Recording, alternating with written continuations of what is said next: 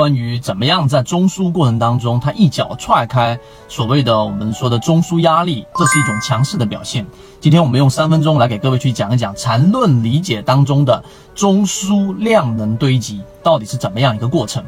首先，缠论当中我们一直讲过，最核心的就是我们所说的第一个就是中枢的一个判断，第二个就是对于级别啊不同级别的这一种。判断周期去进行判断，以及我们所说的背驰啊，我们现在已经演化成所说的背离了。这三个大的模块，我都会去给各位去讲解，并且也有完整版的视频。那么今天我们讲的是中枢的这个量能堆积。中枢量能堆积里面，在缠论里面，它是用 MACD 的背离来进行判断的。也就是说，当股价连续性的盘整 A 段跟 B 段，整个 B 段里面的 MACD 红色柱体面积远大于 A 段，那么这个位置就算是一个我们说的量能堆积，并且呢是一个。非常完整、非常好的一个趋势。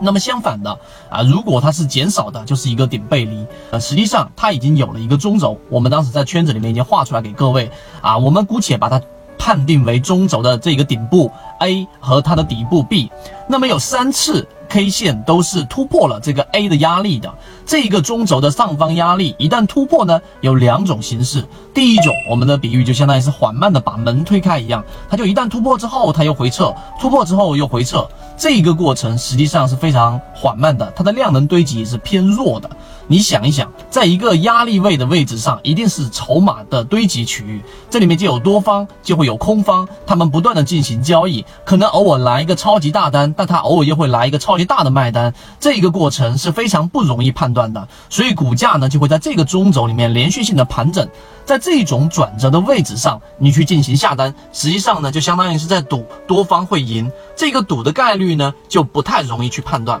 所以我们在圈子当中去延伸出了一种。啊，比较好的判断模式，第一个就是刚才我们说的是一脚踹开，就是当这个 K 线，呃，一旦突破了这个中轴的上方压力位的时候呢，它是选择立即拉升上去的，是以大单的方式把下方筹码全部收上去的。那么这里面表现出来的就是第一，资金非常强势；第二，所有前方被套的散户筹码，我全部都让你们获利。它稍微一回撤，就一定会有散户把筹码给交出来，但它的回撤空间不大，继续的往上走。